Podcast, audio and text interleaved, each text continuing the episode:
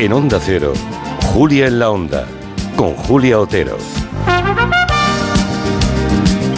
Dentro de un ratito estará aquí Ismael Serrano, nos viene a presentar la canción de nuestra vida, está de gira, creo que ha estado por una parte de América Latina y bueno, ahora le queda todavía muchos lugares para tocar eh, en concierto en, en España. Ismael Serrano, en Gelo dentro de un ratito. Antes tenemos Territorio Quinótico con David Martos. Buenas tardes, David. ¿Qué tal? ¿Cómo estáis? ¿Cómo está Berlín? Pues menos frío que otras veces. El cambio climático ha llegado. Mañana dan aquí 15 grados en Berlín. Para en Berlín febrero. es muchísimo. Bueno, es que las Muchísimo. temperaturas anómalas de primavera que estamos teniendo este invierno no solamente ocurren en España, aquí especialmente, aquí es donde va- más vamos a sufrir, pero también en buena parte de, de Europa, ¿eh? incluido Berlín, Sí. toda Alemania. Yo cuando sí. empecé a venir aquí en hace 10 de, de 15 años nevaba en cada Berlinale y ahora ya lleva tiempo que no nieva. Sí, hombre, 15 grados, pues ya verás. Está empezando el Festival de Cine de Berlín, la Berlinale. Allí está por eso eh, David Martos. Si quieren ustedes criticar alguna de las películas, comentar a- así como, como un crítico algún film o serie que hayan visto, ya saben, con mucho gusto les escucharemos. Eh, también si quieren hacer alguna pregunta, 638-442-081. Am, bueno, cuéntanos cómo se presenta el Festival de Berlín. ¿Hay estrellas? Porque así desde fuera siempre lo de Berlín parece un festival muy de autor, ¿no? Lo es, lo es, lo es. Es la pinta que da desde fuera y es lo que es, la verdad. Hay alguna estrella, está por aquí hoy Killian Murphy, que es el protagonista de Oppenheimer, está Kristen Stewart, está Lupita Nyong'o, que es la presidenta del jurado, la actriz de 12 años de esclavitud, si recordáis.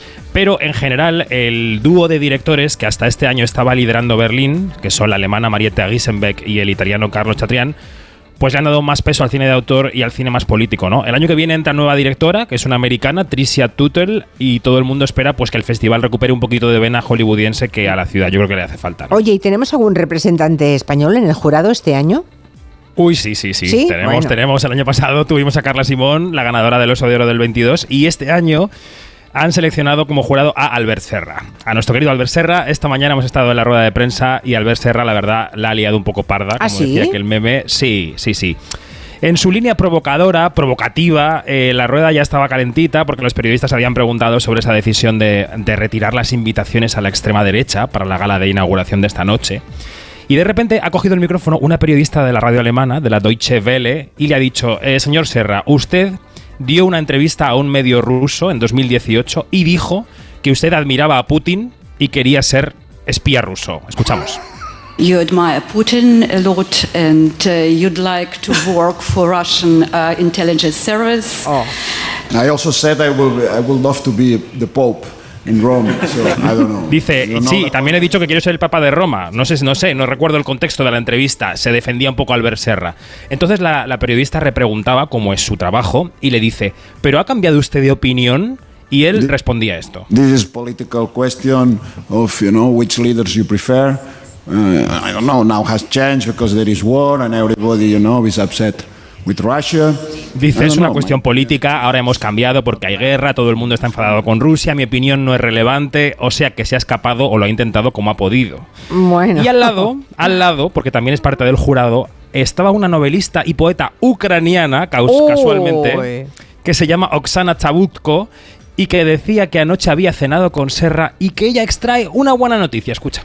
and he bought my recent book about this war in Italian. So I hope he'll educate himself a little bit. Dice que ha comprado mi último libro sobre la guerra y espera que lo lea y se eduque un poco. Así que ha habido un poco de revuelo. Un provocador, lo que Bueno, yo decía. eh, eh, Albert sí, donde va él va la polémica, esto ya lo sabemos. Oye, y hablando de españoles, ¿qué películas españolas se van a poder ver allí en Berlín? No sé si hay alguna producción importante este año. No Pues que parece, ¿no? que no. no. no la hay. Después de dos años brillantes con Alcarrás y con 20.000 especies de abejas, eh, este año lo que hay es un puñado de coproducciones en secciones pequeñitas. A lo mejor hay alguna joya, eh, pero todavía tenemos que verlas. Y películas muy pequeñas como, por ejemplo, La hojarasca de la canaria Macumachín, que es un documental interesante, pero muy modesto. ¿no? El lunes va a haber aquí una jornada que organiza la Embajada de España en Berlín sobre la inteligencia artificial a la que van a acudir los Javis después de su brillante presentación de los Goya. Y eh, bueno, se moverá mucho cine español en el pabellón del mercado de Cinema from Spain, que allí intentan las autoridades españolas pues que se vendan muchas Que se pelis vendan, claro. muestras para que se vean en el exterior. Para eso también sirven los festivales, ¿no? La parte comercial, Sí, para la compra de películas, claro. Bueno, vamos a hablar ahora de Priscila. Eh, le tenemos muchas ganas a esta película. En realidad ya nos puso la miel en los labios Joana Bonet cuando habló de ella en el Comanche, básicamente para eh, vindicar la figura de Sofía Coppola, que es la directora. También tú nos habías hablado de Priscila, ya saben, la mujer de, de Elvis Presley. Nos hablaste de Priscila ya en la muestra de Venecia, o sea que, mm, bueno, ya ha llegado el momento del estreno. Se estrenó ayer un poquito antes, no el viernes, sino el miércoles, seguramente por ser San Valentín, ¿no? Exacto, los exhibidores piensan que es un día bueno para estrenar y así lo hicieron. Eh, a ver, la pudimos ver en septiembre en la muestra. Allí la protagonista se llevó la Copa Volpi por, por el papel de Priscila. Y ya os dije entonces que a mí esta historia no me convencía mucho. Esta semana vamos a compensar todas las críticas positivas de las últimas semanas, las voy a compensar solamente hoy. Vengo un poco cenizo. A ver, ¿qué cuenta Priscila? Pues Priscila, desde la cámara de Sofía Coppola, como dices, es la directora, cuenta la relación con Elvis, como ya hemos visto muchas veces, pero desde el punto de vista de ella, desde que digamos, la conoció cuando era militar en Alemania hasta los últimos días, ¿no? Y esta película tenía todo para gustarme, mm, pero bueno, suena así. ¿Te gusta Elvis Presley? Claro. ¿A quién no? ¿A quién tenemos aquí? Elvis, te presento a Priscila Vilio. Vamos a un sitio más tranquilo.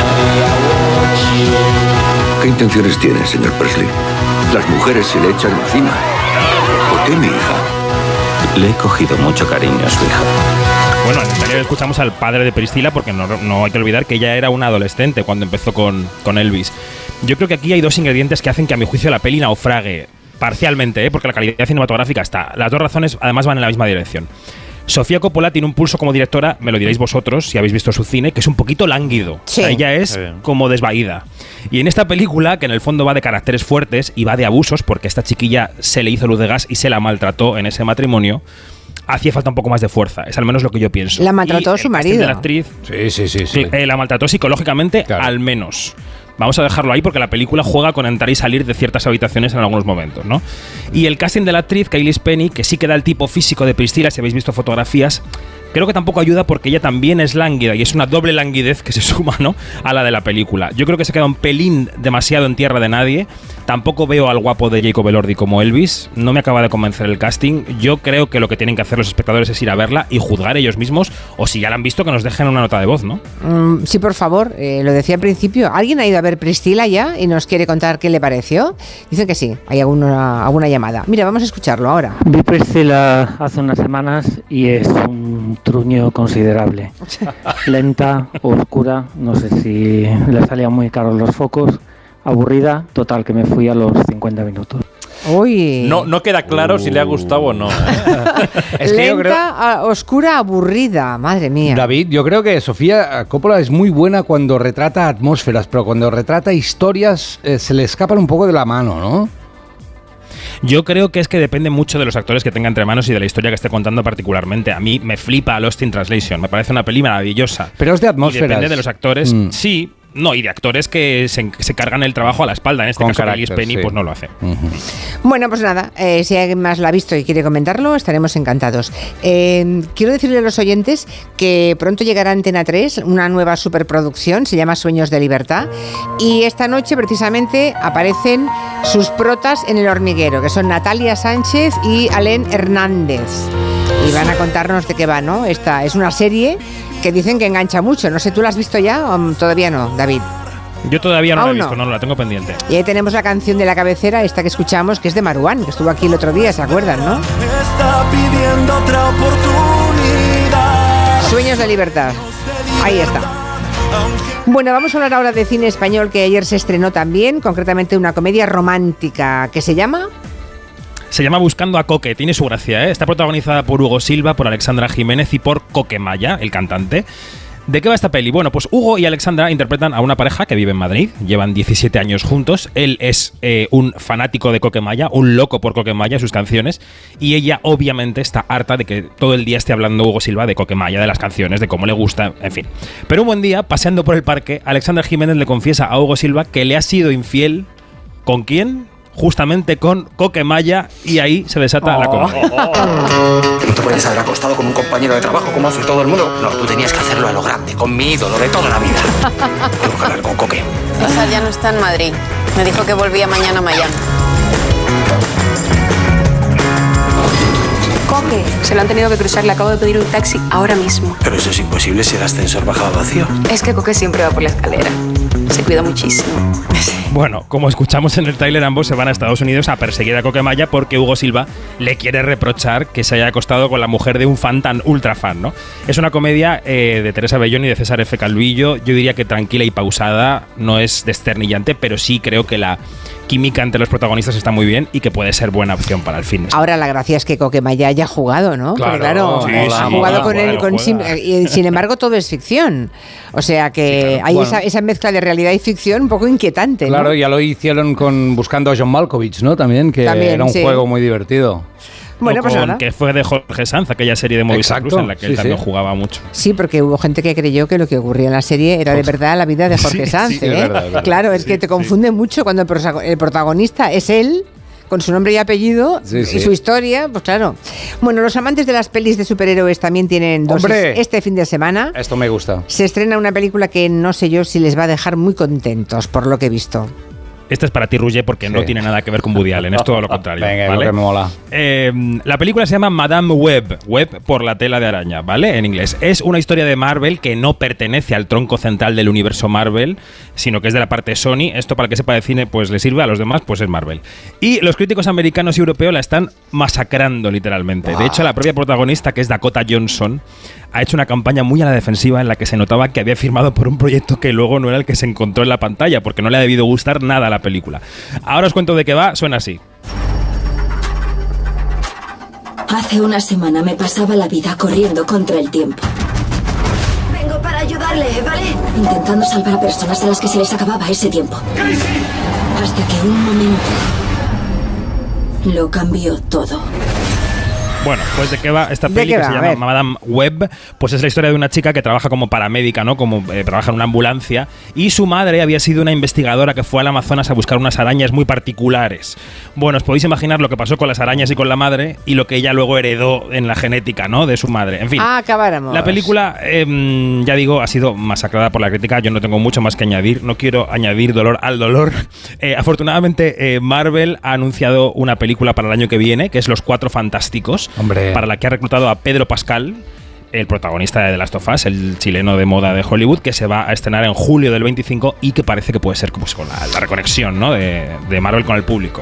Muy bien, aquí hay un oyente, Jorge, que dice que la zona de interés, aquella peli que compite para los Oscars, ¿no? También, es Sí, muy buena. Dice que hay que verla en, el- en los cines porque es la forma de escuchar muy bien esos sonidos inquietantes que hay de fondo. ¿eh? Yo paso, yo no Justo puedo detrás verla, de no verla, no podré verla. Bueno, yo tengo el otro día me pasó una cosa buenísima que fue que yo estaba en un cine, íbamos a hacer lo que os conté del Quinótico 400 y en la sesión anterior era la zona de interés y se abrió la puerta de la sesión anterior, salía el público y se oía la banda sonora que salía por la puerta, ¿no? Me revolvió el estómago solamente volver a oír esa banda sonora. Sí, sí. ¿Ah, es sí? súper inquietante. Traumático. Sí, sí, sí. Bueno, pues aún más ganas de verlas. ¿Alguna otra opción? Para, espera, un mensaje más. antes. El otro día vi Maestro en Netflix, Uy, que está nominada a los Oscars y yo la verdad, bueno, a mí a mí no, a mí la película me dejó bastante indiferente, es lenta, em, a mí me pareció bastante aburrida.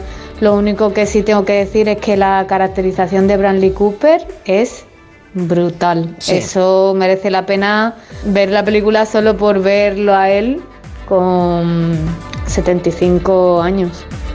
Pues nada, que el caracterizador se lleve el Oscar, ¿no? claro. bueno, maestro. Bueno, sí. compite contra nosotros, ¿eh? No se puede llevar nada que compite contra la Sociedad de la Nieve, Julio. Ah, ¿sí? Hay que ir con los que hay que ir, claro. Ah, bueno, bueno, ento- ah, entonces Maquillaje, no, entonces la Sociedad de la Nieve, por Chaquetera, favor. No chaquetera. No, no, no, chaquetera Claro. no, es que yo pensaba que no competía con, con Bayona, vamos. No, no, no, no, no. Lo Sí, último, sí. ¿alguna opción para el fin de semana que tengamos? A ver. Venga, ya contamos aquí la decisión que habían tomado Disney y Pixar sobre aquellas películas que en el año 2020 fueron directas a la plataforma en plena pandemia. Hablamos de Soul, hablamos de Red y hablamos de Luca, que los que tengan niños pequeños y tengan Disney Plus en casa las habrán visto 50 millones de veces. Bueno, pues durante el primer semestre de este año van a llevarlas a los cines y este fin de semana empiezan por Soul. Veremos el lunes qué pasa con la taquilla, pero no sé qué me diréis vosotros. Familias que han visto ya la película Soul, por ejemplo, mil veces en casa con los niños, ¿van a ir al cine a pagar una entrada? No me gustó nada No sé qué Soul, opináis. no me gustó nada. Es lo mismo que Coco, pero mal contada. Lo que pasa es que está, si el niño está mejor en el cine que en casa dando por saco, yo pago lo que sea. ¿No? Te llevas allí unas gafas de esas de Apple. Ah, bueno, exacto, y te distraes. ¿no? Venga, hombre. Dice por aquí Margo que ha visto Pobres sí. Criaturas, que le gustó muchísimo, aunque ella quitaría las escenas de higadillos y de bisturíes, pero que se reafirma en que le encanta Emma Stone, que es, la, Oh, prota- por que es la Dios, esperanista qué de, es. Pobres Está muy Criaturas. bien, sí, está lanzada a ganar el Oscar en Mastón. seguramente por lo va a ganar, sí, ¿eh? sí, sí. Bueno, ¿qué, qué tenemos en plataformas? Pues vamos a decir que a Netflix le ha llegado ya la segunda temporada de la serie Machos Alfa. Ah, mira. ¿visteis, visteis la primera? Es Sí. un catálogo de estereotipos masculinos que intentan Sí. eh, construir esa masculinidad tóxica en un siglo Mm. XXI que está marcado evidentemente por el feminismo, aunque a alguna estrella del deporte no le guste mucho. ¿Está Rubiales? Esto está ocurriendo. No, no está Rubiales de Sí, momento. ¿qué, qué le pasa a Rafa Nadal? ¿Qué le pasa a Rafa Nadal? Bueno, he visto trozos porque yo Ah. ayer no, no, no pude verlo en directo, el objetivo, la Hablas de la entrevista de, Ana, entrevista Pastor, de Ana ¿no? Pastor. Si Sí. te refieres a eso, ¿no? Supongo, David. Sí, Claro. yo creo que no le pasa nada. Lo que pasa es que le hemos puesto un micro delante y ya. Bueno, claro, pues, pues, pues no, Igual ya ahora sí. no, eh, no, seguro. Pero Mm, entonces se le hace un flaco claro. favor a la figura de Rafa Nadal, porque entre lo de Arabia Saudí y, y lo que dice la entrevista, yo no esperaba de Rafa Nadal, Nadal que dijera, mm, tengo hermana y madre. Sí, un Para clásico. decir que es No. feminista, no, hombre, Claro. Eso algún no. amigo gay seguramente. Sí. No, claro, sí, algún No soy racista, tengo un amigo negro. No sé, pero sinceramente no le, no le juega a favor, ¿eh? No, no, no le juega a favor que diga según qué cosas. Bueno, en fin, que Machos Alfa en Netflix, que es una serie está para bien, para planchar. pasar un rato es está para bien. planchar. Una, pero, ¿qué? esta categoría no la sabía. Ah, no. Serie Ah, para sí, planchar. Claro, es esas series que no hace falta que te fijes mucho, que Uh. vas planchando la raya de los pantalones, Qué bueno. las camisas, Perdona, la- Julia, ¿qué es el planchar? canesú, ¿Qué es planchar? La- el canesú de la camisa. Perdona, pero no aquí mires mi camisa mientras hablas. te estoy mirando, tú planchas, ¿no? Sí, cada, cada seis minutos sí. más o menos. No, sí, sí que plancho. sí que planchas, se nota todo. No te he visto ninguna camisa arrugada. ¡Oh! Vienes bien planchado. Gracias. ¿Quién plancha en tu casa? No lo sé. Gracias, mamá. Vale. ¡Oh! lo plancho yo, hombre! Bueno, eh, David, que vaya muy bien a Berlinale y nos hablamos la semana que viene, a no ser que haya algo importante antes que nos tengas que contar. Venga, perfecto. Un beso, gracias. Un beso. Adiós. Enseguida estamos con Ismael Serrano y la canción de nuestra vida.